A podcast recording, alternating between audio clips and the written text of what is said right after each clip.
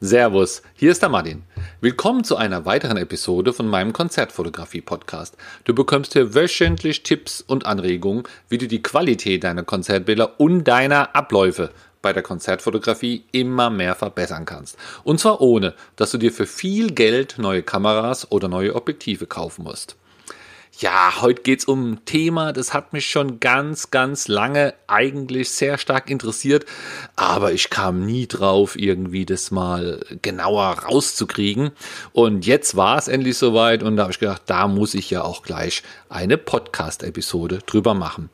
Und zwar, du erkennst an der Überschrift, wie viel Stunden Arbeit für 10 Minuten im Fotograben notwendig sind ja, die Konzertfotografie ist wirklich ein tolles Hobby und man sieht dann auch immer oder man beneidet dann die Fotografen, die stehen vorne ganz in der ersten Reihe, kriegen alles auf der Bühne super mit, müssen nicht anstehen, äh, haben die besten Plätze, haben Spaß bei der Arbeit, egal ob Hobby oder ob es jetzt Arbeit ist. Ja, aber es steckt ja noch viel mehr dahinter. Was mir da immer einfällt, sind diese ja, ich glaube, es sind immer so drei, vier Bilder, wo man Mensch bei der Arbeit sieht. Äh, und dann steht drunter, das ist das, was Freunde denken, was man tut. Da sieht man jetzt vielleicht einen, einen Fotograf, der Backstage Bier trinkt oder sowas. Das ist das, was Mutti denkt, was man tut. Das ist, wenn der Fotograf die Helene Fischer fotografiert. Und das ist dann das, was ich wirklich tue. Und das ist dann vielleicht der Fotograf, der am PC sitzt oder im Stau steht. Denn ja, es ist natürlich viel, viel, viel, viel mehr Arbeit dahinter, wie einfach zehn Minuten da vorne Spaß haben und nebenbei ein paar Fotos zu machen. Äh, einfach, ähm, einfach mal so die, die Punkte, was, was einfach auch Zeit schluckt als Konzertfotograf, was viele gar nicht sehen. Und du kennst natürlich diese Punkte, wenn du selbst auch Konzerte fotografiert. Ich führe sie trotzdem mal auf, damit man sieht, was ich alles berücksichtigt habe in meiner Rechnung und was nicht. Das eine ist von der Organisation und Mailverkehr. Ja, du musst ja dir die, Anst äh, die Veranstaltungen suchen. Du guckst vielleicht nach Location, du suchst nach Bands, guckst auf deren Homepage, guckst in Veranstaltungskalender. Wenn du was Interessantes für dich gefunden hast, schreibst du die an, ähm, ob äh, nach einer Akkreditierung, die schreiben nicht zurück, du hakst nach. Also da vergeht einfach Zeit, eine gewisse Buchhaltung ist da auch dahinter. Dann, wenn es dann soweit ist, dann musst du dich auch irgendwie drauf vorbereiten. Ja, ähm, ich rede jetzt hier über, über normale Konzerte, also nicht über Festivals, sondern Hallenkonzerte. Aber trotzdem musst du dich vorbereiten. Du musst deine Hardware da, da vorbereiten. Du musst laden, packen, sortieren, einräumen. Du musst, äh, vielleicht machst du was in Social Media, dass du dich verabredest. Also jede Menge Vorbereitungen treffen. Dann, wenn es dann endlich soweit ist, bevor du dann im Graben stehst, musst du ja erstmal hinfahren. Du musst dort irgendwo parken. Je nach Location ist es nicht so wirklich spannend, wenn ich in Frankfurt bin, an den großen Locations. Ja, und da, da ist es immer dann auch schon mal ein Stückchen. Das Park, die Parkhäuser sind schon groß, wo man immer Zeit einkalkulieren muss. Dann musst du irgendwie dort einchecken. Vielleicht musst du dort anstehen an irgendwelchen Schaltern, die vielleicht noch nicht offen sind oder an der Kasse. Dann ist dann irgendwann auch tatsächlich das Konzert fotografieren. Und dann geht's auch heim. Zusätzlich hast du Wartezeit, ja. Es ist immer sehr schön, wenn man plant, dass das Konzert um 20 Uhr losgeht und du um eins vor ankommen würdest. So ist es aber nicht. Heutzutage hast du Staus, du hast Unwegsamkeiten. Das heißt, man plant dann eine halbe Stunde Sicherheitsabstand ein. Wenn man nicht braucht, hängt man trotzdem dort rum. Alles Zeiten, die einfach, ja, weg sind, obwohl man nicht im Graben steht. Dann, wenn das Konzert gemacht ist, hast du dasselbe Spiel wieder zurück, ja, zum Parkplatz, nach Hause fahren.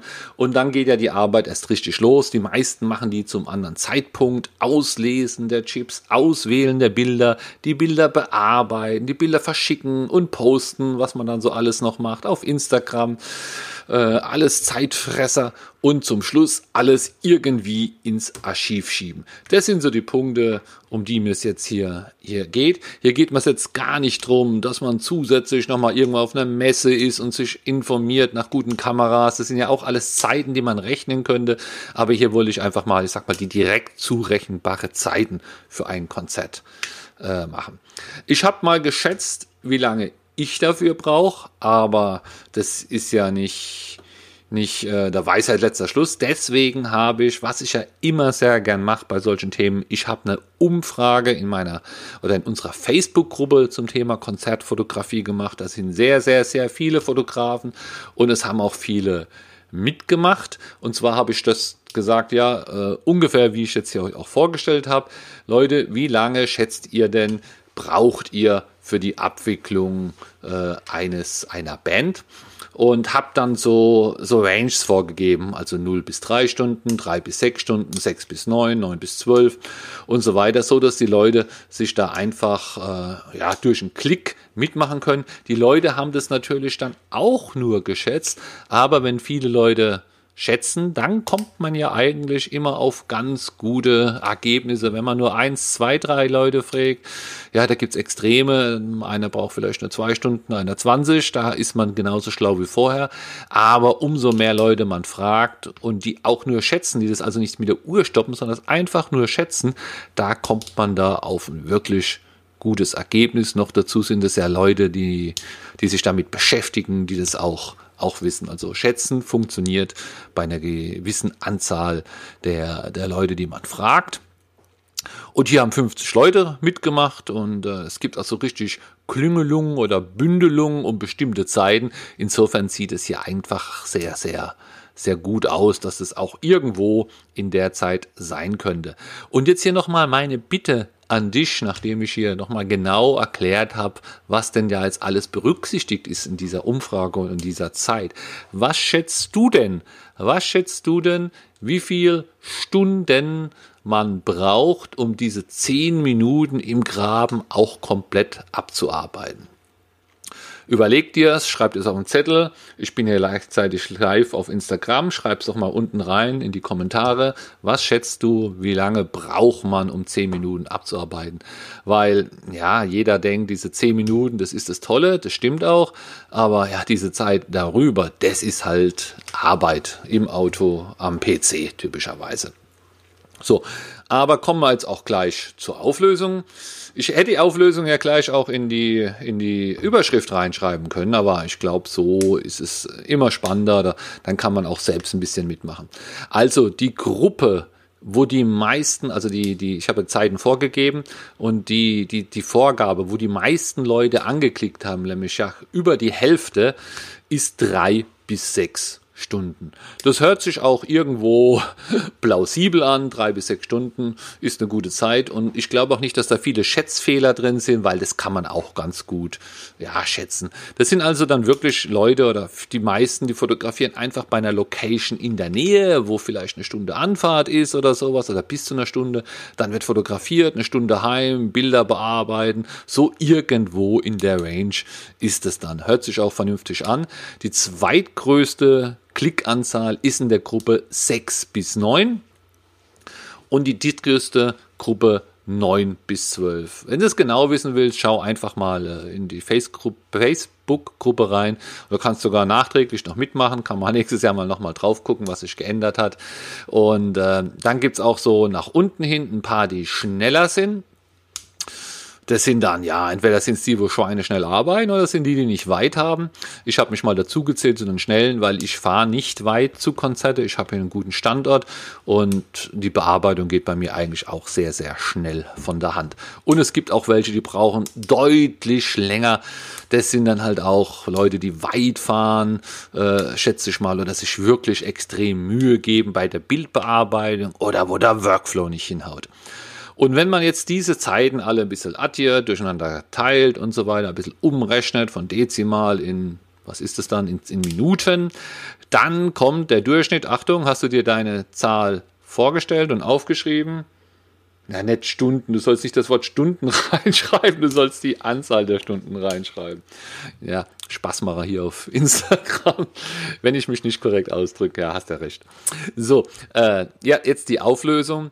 Und um all das abzuarbeiten, braucht man im Schnitt oder brauchen die Konzertfotografen im Schnitt 6 Stunden und 48 Minuten. Das ist ja jetzt mal wirklich eine ganze Menge, wie ich finde.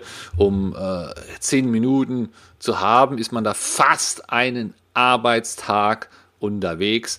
Äh, den Leuten fällt es nicht so auf, weil die meisten Hobbyfotografen erbringen diese Leistung an verschiedenen an verschiedenen Zeitpunkten. Ja, die Vorbereitungen sind zwei, drei Wochen vorher, dann an dem Abend fährt man hin und wieder zurück und sieht es eigentlich auch als Vergnügen, ist ja auch gut. Und dann äh, die Bearbeitung findet irgendwann statt, vielleicht ein paar Tage später und auch vielleicht nicht alles auf einmal. Mal wird eingelesen, mal wird sortiert, dann wird vom Fernseher was gemacht. Also da zieht sich das ein bisschen. Aber ich glaube, wenn das Leuten bewusst wären, dass sie hier über sechs Stunden brauchen für, für zehn Minuten, wenn man das in Gehälter oder so irgendwas umrechnet, dann wird man sich das doch schon überlegen. Ja? Wenn, ich, wenn ich hier, äh, wenn ich sagen würde, ja, du, ich fahre da irgendwo hin für, für zehn Minuten Spaß zu haben oder um zehn Minuten zu arbeiten. Fotografieren ist ja auch Arbeit. Äh, aber ich, ich, bin wieder da in sieben Stunden. Das ist schon eigentlich, was man sich genau überlegen muss immer. Aber darum soll es jetzt hier gar nicht gehen. Hier soll es einfach mal nur rein um die Zahlen gehen. Also, wenn du Konzertfotograf werden willst und hast in der Woche sieben Stunden Zeit, dann kannst du pro Woche ein Konzert fotografieren. Ja, wie kriegt man diese Zahl runter? Ja, natürlich äh, ist das jetzt hier sieben Stunden oder knapp unter sieben Stunden für eine Band. Aber was ist denn, wenn eine Vorband spielt? Oder vielleicht sogar zwei Vorbands? Ha! Und schon wird es natürlich besser.